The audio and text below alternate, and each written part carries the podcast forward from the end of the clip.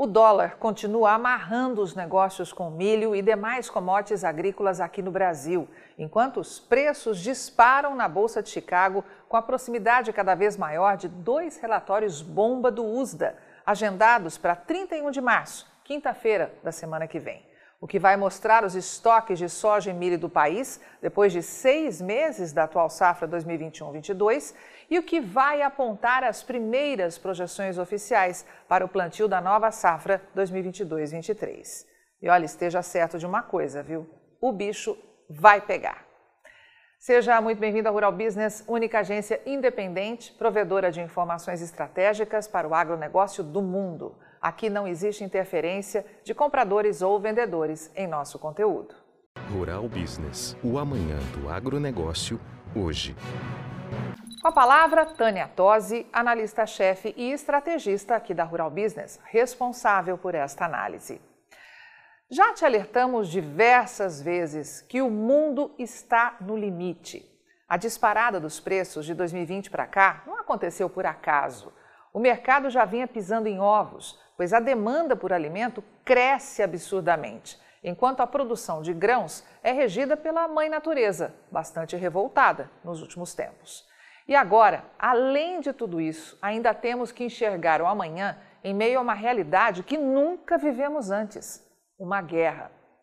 A Ucrânia exporta 80% do milho que produz, nada menos que 42 milhões de toneladas desse cereal, ocupando o quarto lugar no ranking mundial enquanto que a Rússia exporta 30% da produção local de milho, ou 4 milhões e 500 mil toneladas. Além disso, 73% de tudo que é produzido de trigo na Ucrânia e 46% colhidos nos campos da Rússia são embarcados em navios para matar a fome do mundo, o que passa aí de 59 milhões de toneladas, ou um terço do abastecimento global. Com a manutenção da guerra, ninguém sabe como ficarão as exportações desses dois países e muito menos se será possível aos produtores cultivar alguma coisa para a nova safra 2022-23, porque falta tudo hoje nesses países, em especial a paz tão necessária para os agricultores irem para os campos. E aí, meu amigo, não é só a comida que sai. Rússia e Ucrânia podem parar de exportar de um lado e ter que importar de outro. E a pergunta que não quer calar é: como o mundo conseguirá sobreviver sem esse reforço de oferta e ainda atender a uma demanda extra de mais de 69 milhões de milho e trigo, assim, do nada, para suprir o consumo interno de russos e ucranianos? É claro que em tempos de guerra a economia muda e o que vale é a mais básica das leis, a lei da subsistência. Mas ainda assim, a Rússia, em especial, consome muito trigo, mais de 41 milhões de toneladas por ano. E só para você ter uma noção, isso é três vezes mais do que consome o Brasil, que ocupa a 11 colocação nesse ranking. A Rússia ocupa o quarto lugar. Coisa pra caramba. O mundo terá que se reorganizar para cobrir este rombo, algo que não é tão fácil assim de acontecer, não. E o grande temor é que o trigo acabe roubando área de milho e o milho avance sobre as áreas de soja. E só para lembrar, tá todo mundo matando o cachorro a grito. Ninguém tem estoque de nada. Dá só uma olhada em como está a realidade atual. Começando pelo milho, que tem previsão de estoques mundiais na casa de 301 milhões de toneladas, como pode confirmar no destaque à direita no gráfico. Este volume garante o consumo por apenas 92 dias e mantém o mundo na maior crise de abastecimento em oito anos. Mas olha, aqui tem um detalhe que faz toda a diferença. Essa projeção, que já é bastante preocupante, embute uma produção recorde de milho aqui no Brasil que até este momento ninguém consegue afirmar se vai acontecer ou não. Já para o trigo, mesmo contando com Rússia e Ucrânia, e é muito importante lembrar disso, as reservas globais são esperadas cair pelo segundo ano seguido e chegar a pouco mais de 281 milhões de toneladas na atual safra 2021-22, o que já revela a maior crise de oferta em seis anos.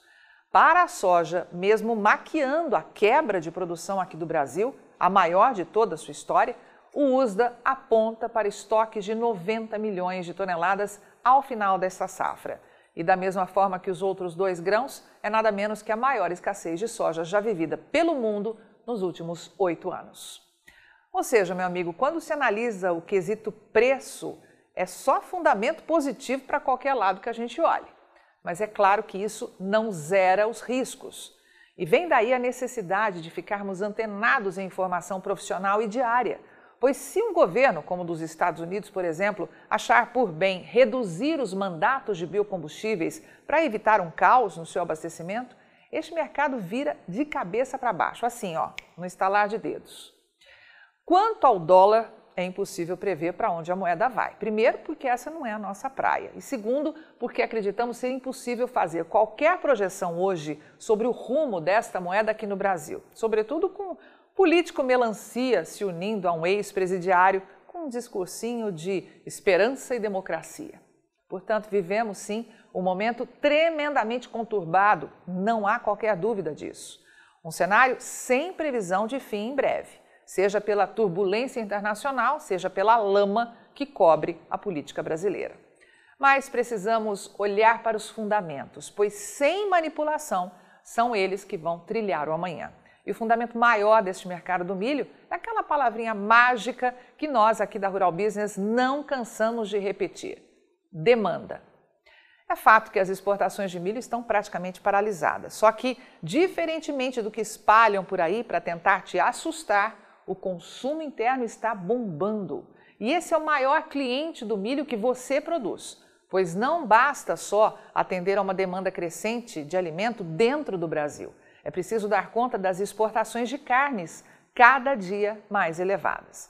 E o que vamos te mostrar a seguir é mais uma constatação de que não é só o mercado de grãos que sofre com a manipulação. Lembra do tal embargo às exportações de carne bovina pela China meses atrás? Chegou a ver os prejuízos que isso causou aos criadores menos antenados? Pois então, dá só uma olhada nisso. As exportações de carne bovina in natura podem fechar o primeiro trimestre, agora de 2022, dependendo do resultado deste mês de março, na casa de 513 mil toneladas. E nem precisa dizer que é recorde dos recordes, né? Se olharmos apenas para o resultado do ano passado, de pouco mais de 343 mil toneladas, o que vemos é um aumento básico de 50%. E detalhe, tudo isso com a tonelada valendo em média 2.604 dólares, o maior preço de todos os tempos e 23% superior ao visto um ano atrás. Ou seja, meu amigo, a indústria deita e rola em cima do produtor inocente que se assusta e corre para a ponta de venda, acreditando em queda de demanda. E é por isso que não dá para relaxar. O mundo precisa cada dia mais de comida. E isso significa depender cada dia mais do que você tira dos campos. Portanto, fique muito, muito ligado. Avante mercado do milho deste imenso Brasil, porque só com informação profissional é que vamos sobreviver. Quem é do agronegócio já está acostumado a ver as análises de mercado da Rural Business nas redes sociais. E agora vai poder ver as famosas análises de áreas estratégicas para os mercados de soja, milho e boi no celular. E além dos vídeos diários, você pode consultar gráficos personalizados por períodos e ver cotações por estado em tempo real. Afinal, são mercados que mudam em questão de minutos. E assinar RB Vídeo é simples, fácil e rápido. São apenas três passos. 1. Um, informe seu CPF e crie uma senha. 2. Escolha o plano que melhor atende suas necessidades. 3. Faça seu cadastro completo e pronto. Agora é só acessar RB Vídeo, baixar o aplicativo, assistir às análises e ter acesso a cotações e oscilações por estado nos mercados de soja, milho e boi. Tudo isso de onde você estiver e até de modo offline, caso esteja em região fora da cobertura da internet. Assine a partir de 9 9,90 e garanta já o preço promocional de lançamento. Rural Business, o amanhã do agronegócio, hoje.